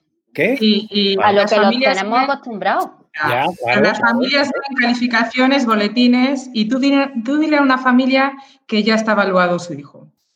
Y entonces, mm, a lo mejor las tareas y, los, y, y todo esto que estás diciendo tú, que está muy bien dicho y muy bien justificado, eh, de cara a las familias es un poco difícil de entender, ¿eh? Yo creo, ¿eh? Yo, creo creo, que sería más difícil de entender cómo le explicamos a las familias de los niños que no tienen tablet y que no tienen de nada, que los vamos a evaluar, que los vamos a evaluar eh, eh, sin que ellos tengan ese tipo de medios o lo que tienen los demás cuando se supone que la escuela tiene que, que compensar eso, que realmente es en quien tenemos que pensar, porque los demás sí o sí evolucionan a pesar del maestro, a pesar de nosotros y a pesar de los medios, porque tendrán una familia y estarán al pie del cañón. Pero vamos a pensar en realmente a los que lo necesitan, que es verdad que son la minería, pero si es que los demás van solos. A mí hay otra cosa que me preocupa muchísimo, que mm, ahora mismo yo creo que hay un grupo de, de alumnado que está, que está siendo tremendamente perjudicado con todo esto. Aparte de, yo sigo hablando del estrés y la tristeza de cada uno de ellos, que son, son esos alumnos de necesidades educativas especiales.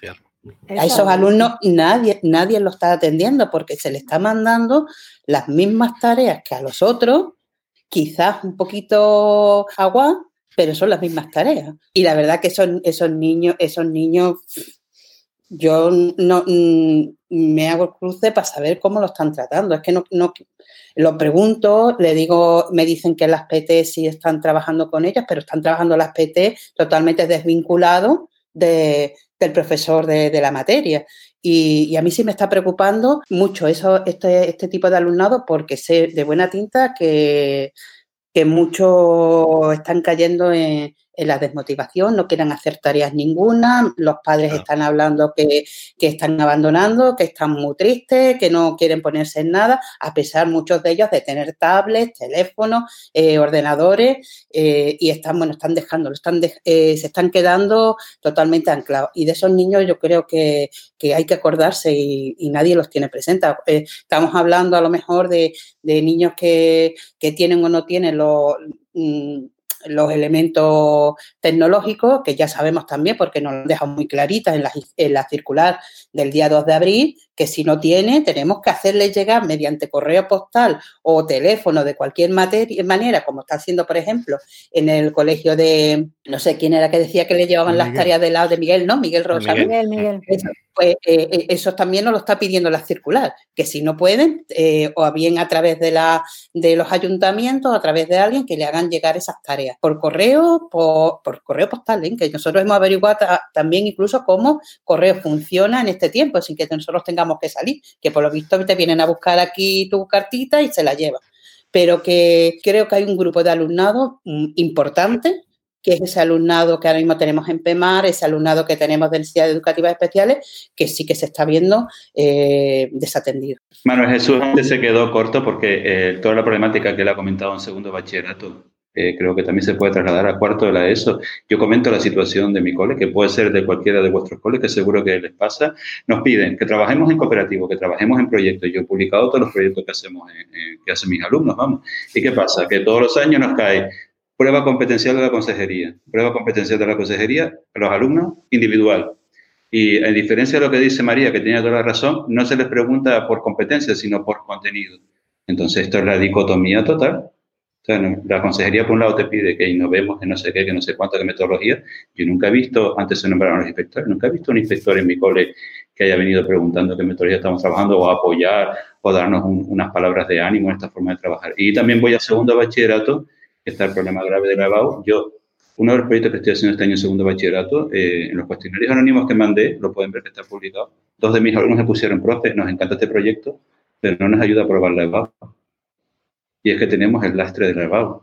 Y mis chicos me lo pusieron de forma anónima, sí, me gusta mucho el proyecto, pero esto no me ayuda a probar la EBAU. Entonces, ¿cómo le pide a un profesor de bachillerato que innove o que haga otra cosa cuando todo el mundo lo que va a mirar es la nota que el chaval saca en la EBAU? Y si no estás condenado y si no da igual, los proyectos que hayas hecho, los trabajos que hayas hecho, o la cantidad de metodología, el nombre que tú quieres que tú hayas aplicado. Porque si lo que canta es la nota de lavado, estamos condenados ahí. Entonces, esto yo creo que a veces nosotros siempre lo digo, es que vamos a acabar trastornados. Vamos a acabar trastornados. Me pides que trabajes en equipo, los exámenes se los pones individual. Me pides que trabajes en proyectos, me vienes aquí con un examen de contenido, puro y duro de matemáticas. Nos piden en bachillerato lo mismo, que trabajemos por equipo que tal, y después llega una banda donde los chiquillos se examinan eh, individual. Yo también estoy de acuerdo con lo que dice Manuel Jesús, habría que cambiar y plantear otro tipo de examen, otro tipo de, de prueba, desde luego, otro tipo de actividad. En Francia han propuesto, no sé el modelo, no sé exactamente, no sé detalle, pero por lo visto han propuesto un modelo una prueba más competencial, no sé a qué se referirá con eso de competencial, ni en qué se detallará, ni en qué se concretará eso, pero sí es verdad que, esa contradicción es que mm, eh, yo creo que el, yo lo puse el año pasado con esta fecha, es el fraude más grande que hay en el sistema educativo. Todo el sistema educativo enfocado a una cosa, cuando la prueba última es completamente contraria a lo que nos están diciendo que hagamos. Y claro, eso habrá quien lo entienda, quien no lo entienda, quien lo intente arreglar, quien lo intente buscar las vueltas para que podamos hacer las cosas de una manera u otra, pero parece que el chiquillo que entra en primero de primaria, pues resulta que ya va mm, condicionado porque dentro de unos años va a ser una selectividad. Y todo es porque cuando llegue a bachillerato verá, porque cuando llegue a, secundaria verá, pero cuando llegue a segundo bachillerato, pero cuando llegue a la selectividad verá. Y los que no quieren ir o no van ahí, o qué porcentaje hay, es que Estamos condicionando el sistema por una prueba y esa prueba lo está condicionando todo. Y como dice Juan Francisco, pues una contradicción tan grande que yo creo que es buen momento este para que explote, ¿no? Para que diga, caramba, a ver si arreglamos también esto. María, ¿querías decir algo? Sí, yo era a raíz de lo de María Adela, porque bueno, el tema de la inclusión es algo que, que, me preocupa bastante, me estoy formando últimamente en ese tema y el otro día hablábamos, hablábamos de él, pero yo vuelvo a lo mismo, María Adela hay una brecha metodológica. Si a mis niños con necesidades educativas especiales se los sacan de la clase a soplar, porque no hay una metodología inclusiva, ahora no tienen a nadie que los saque a soplar. Lo malo es que nosotros sí salen, sí, sí se quedan en clase. y están las dos profesoras y ahora no, ahora están solos. Pero los que, los que estaban incluidos en su aula, pero incluidos a los tres niveles, ¿eh? presencia, participación y progreso. No que no nos falte. Si no nos falta ninguna pata, los que estaban incluidos ahora están incluidos y se conectan a las videoconferencias y si no pueden hacer unas cosas, hacen otros, pero están permanentemente activos con sus compañeros. Yo tengo el privilegio de tener eh, cuatro alumnos en mi clase con necesidades o con capacidades diferentes y son los que mejor se lo están pasando. Son los que mejor se lo están pasando porque están haciendo mm, lo, que, lo que les da la gana, es lo que se piensan ellos, pero dentro de la pauta de lo que está haciendo la clase y están siguiendo el mismo ritmo. Pero bueno, a lo mejor puede ser una, una gota. Pero también os digo otra cosa, hay otra cosa que también me, me, está llamando mucho la atención estos días, y es que áreas como pueden ser la música, como pueden ser la educación física, que no valen porque son las Marías, porque se le dedica una horita en el horario. Esas son el alma de estos días, porque nos conectamos con nuestro alumnado a cantar, a bailar, a hacer rutina de educación física, a hacer cositas, pero en la vida real no. Sin embargo, áreas que en la vida real, como por ejemplo la religión, tiene dos horas, ni se le ve ni se le espera ahora en estos días. Entonces, Es lo mismo que os preguntaba en el chat. ¿Dónde están los equipos de orientación externos ahora en estos días? Seguramente haciendo su labor que le haya encomendado la inspección o las instrucciones o quien quiera que sea. Pero también necesitamos acompañamiento los docentes ahora en estos momentos, ¿no? En esas instrucciones vienen, María, en esas instrucciones vienen que el apoyo tiene que ser del equipo de orientación. Bueno, yo no sé mm, los equipos de orientación del resto, porque si para mí mi equipo de orientación lo que me manda es un Padlet con muchos recursos, eso. Apaga y vámonos. O un, PDF con Apaga y vámonos. Ahí es donde voy yo luego. Entonces, esas instrucciones no son tales instrucciones. Lo que está claro es que estamos en una situación extraordinaria. Esto no nos lo esperábamos y nos lo dicen hace dos meses. O sea, es que mm, es de película, ¿no? De película de, terror apocalíptica y es que es así. y entonces hay situaciones mm, en las que, por ejemplo, pues eso, no se pueden hacer nada, porque no podemos hacer nada, otras que se puede hacer más de lo que estamos haciendo, eh, yo pienso, ¿no? Eh, entonces yo creo que también el tema de la evaluación que estábamos tocando eh, es un tema muy complicado, muy complicado porque sea como sea, y yo, yo estoy hablando desde, desde, mi nivel, ¿no? Que son infantil y primaria. Bueno, a, a, los pobres míos de infantil, dejarlos que bastante tienen también, ¿no? Pero en primaria, por ejemplo, y yo creo que en secundaria, etcétera, o sea, hagas la evaluación que hagas, si nos, si nos piden hacer una evaluación, para mí, hagamos lo que hagamos, no va a ser nada justo. Nada.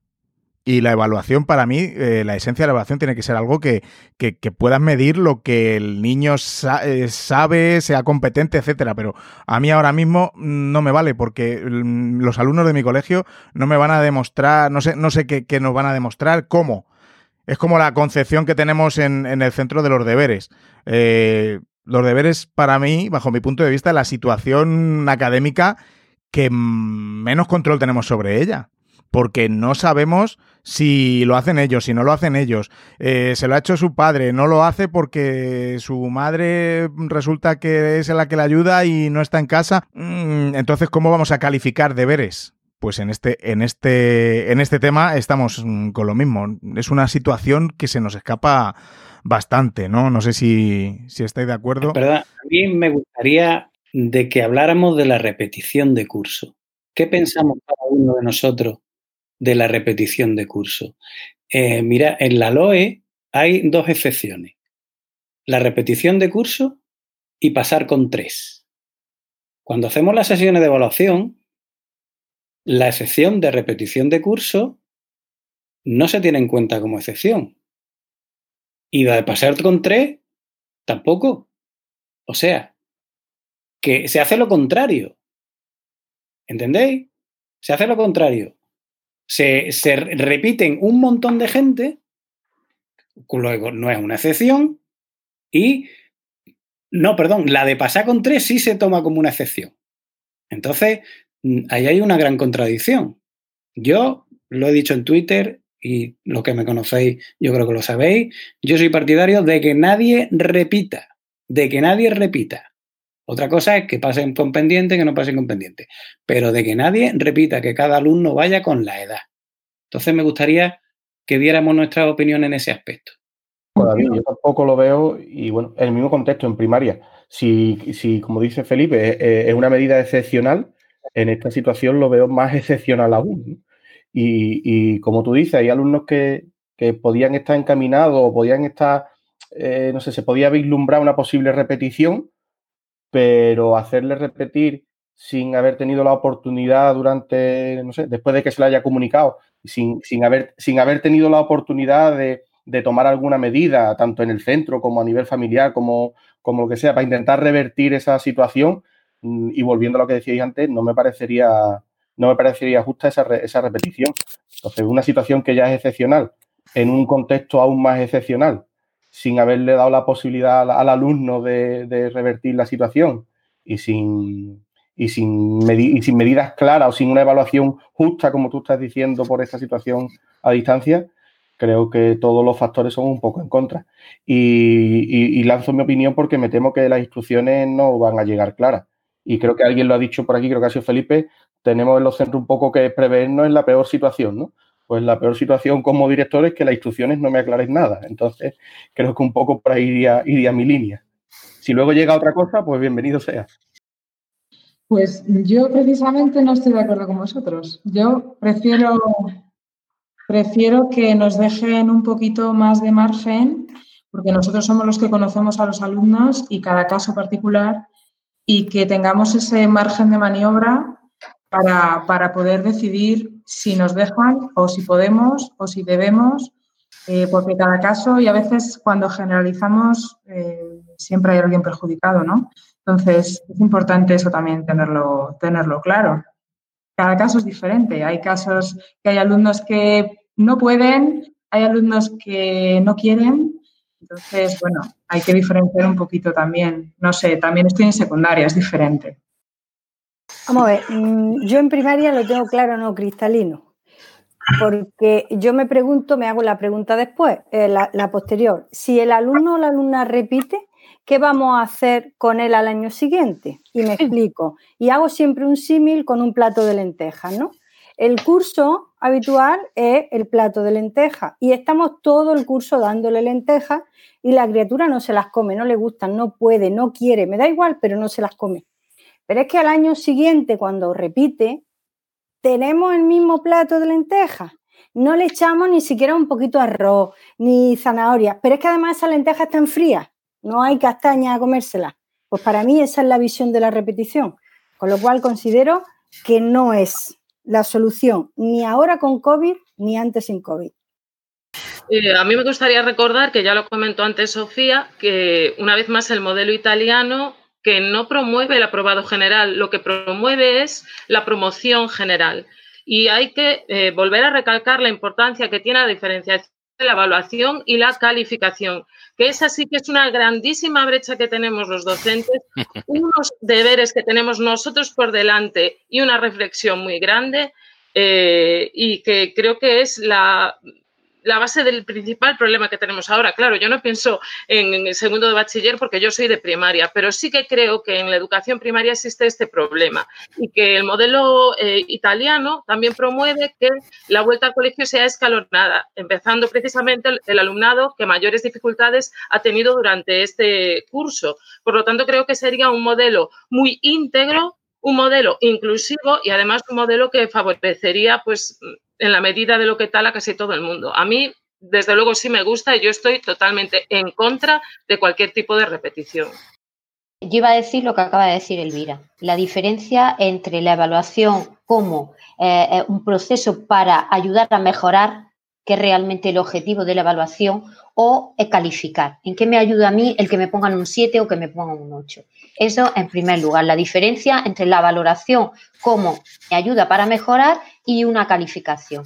Y la segunda parte, que es lo que ha dicho María, yo siempre cuando, cuando algún maestro o maestra llega nuevo al cole y decide en un momento determinado del curso, mira, voy a, poner, voy a proponer a esta persona o este niño, a esta niña, para que, para que repita, yo le digo, la pregunta es siempre, además el resto del claustro que ya lleva tiempo conmigo se ríe, porque, porque la saben. Y la pregunta es, vamos a ver, si este niño o esta niña repite, ¿tú crees que va a adquirir el nivel competencial que le corresponde con respecto a sus compañeros? Su respuesta es clarísima y rápida y me dice no. Digo, entonces vas a desvincular a ese niño o a esa niña que normalmente le cuesta mucho crear esos vínculos con sus compañeros, los va a desvincular de su grupo de referencia para que esté en otro grupo que seguramente no lo entiende porque con el que lleva ya lo van entendiendo, lo van comprendiendo, se van acoplando y van eh, eh, creciendo como grupo, incluido a él. Entonces, si no, ¿para qué repetir? Entonces, únicamente cuando llega a sexto, entonces vemos cuáles son los casos de sexto. Tengo un, un alumno que sé que como el año que viene pase, pase a, primero de secundaria, no va a ir a clase ni dos días seguidos. Porque lo van a buscar, porque él va a intentar hacer todo lo posible para que lo echen.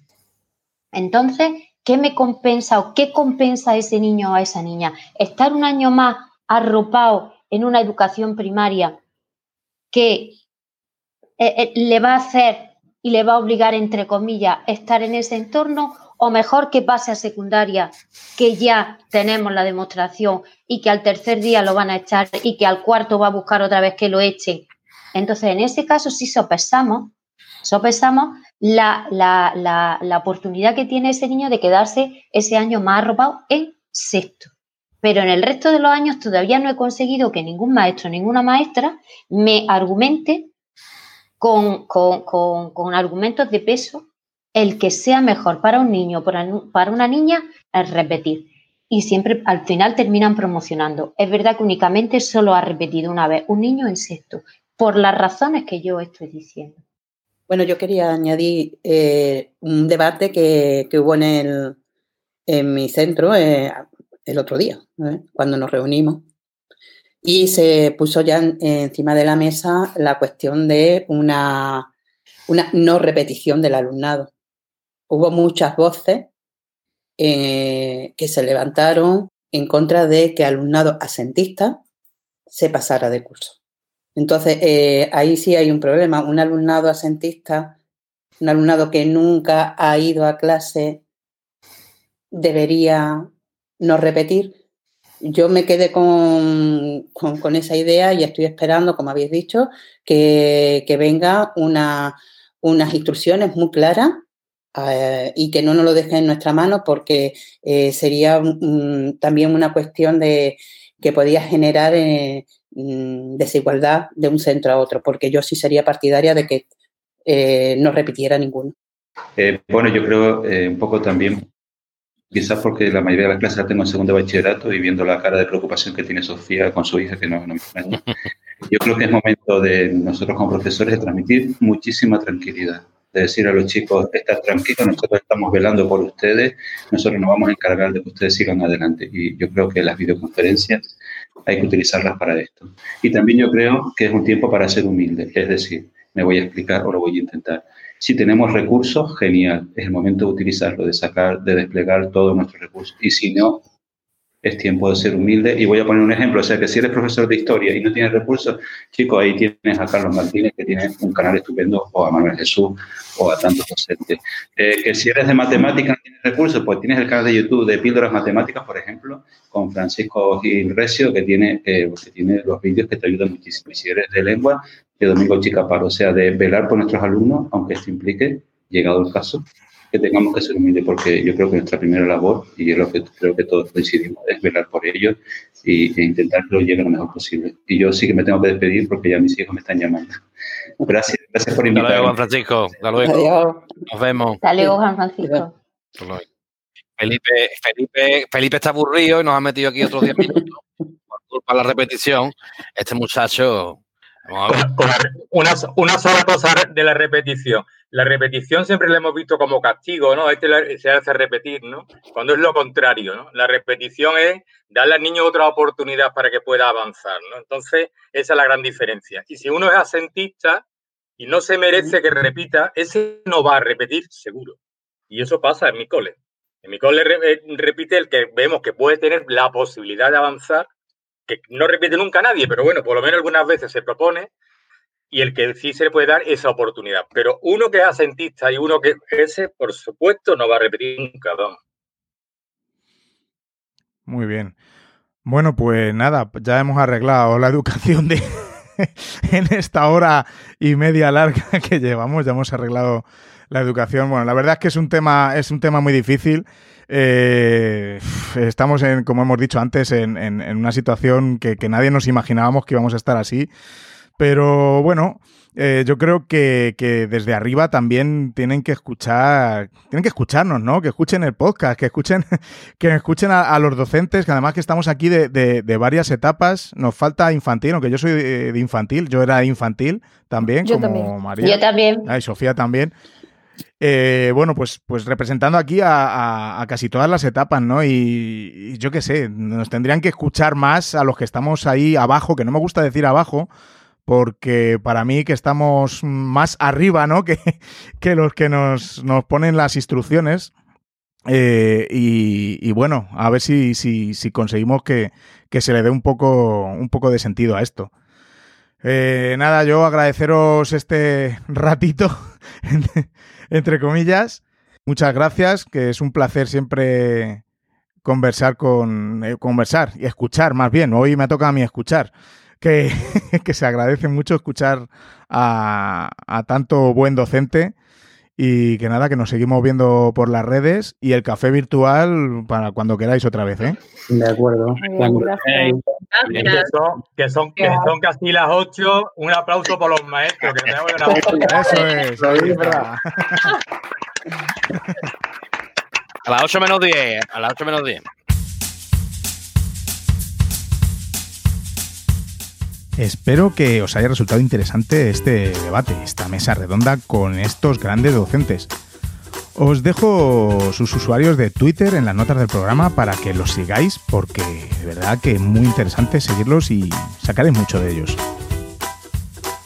Muchas gracias de nuevo a Elvira Fernández, María Barceló, Miguel Rosa, Juan Francisco, Maestro Mayo, Sofía Daeza, Felipe Moreno, Isabel García, María Adela Camacho y Manuel Jesús Fernández. Ha sido un auténtico gustazo compartir debate con vosotros.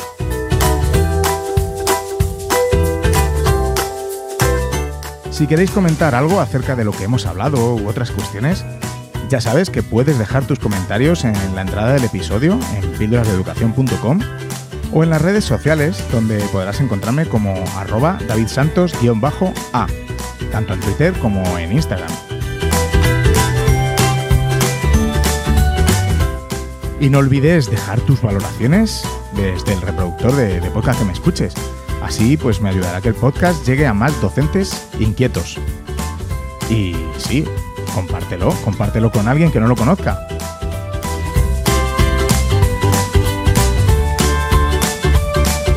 Muchas gracias por escuchar y estate atento a las publicaciones porque probablemente publique un episodio edición extra, ya sabes, más cortito, antes del próximo episodio regular.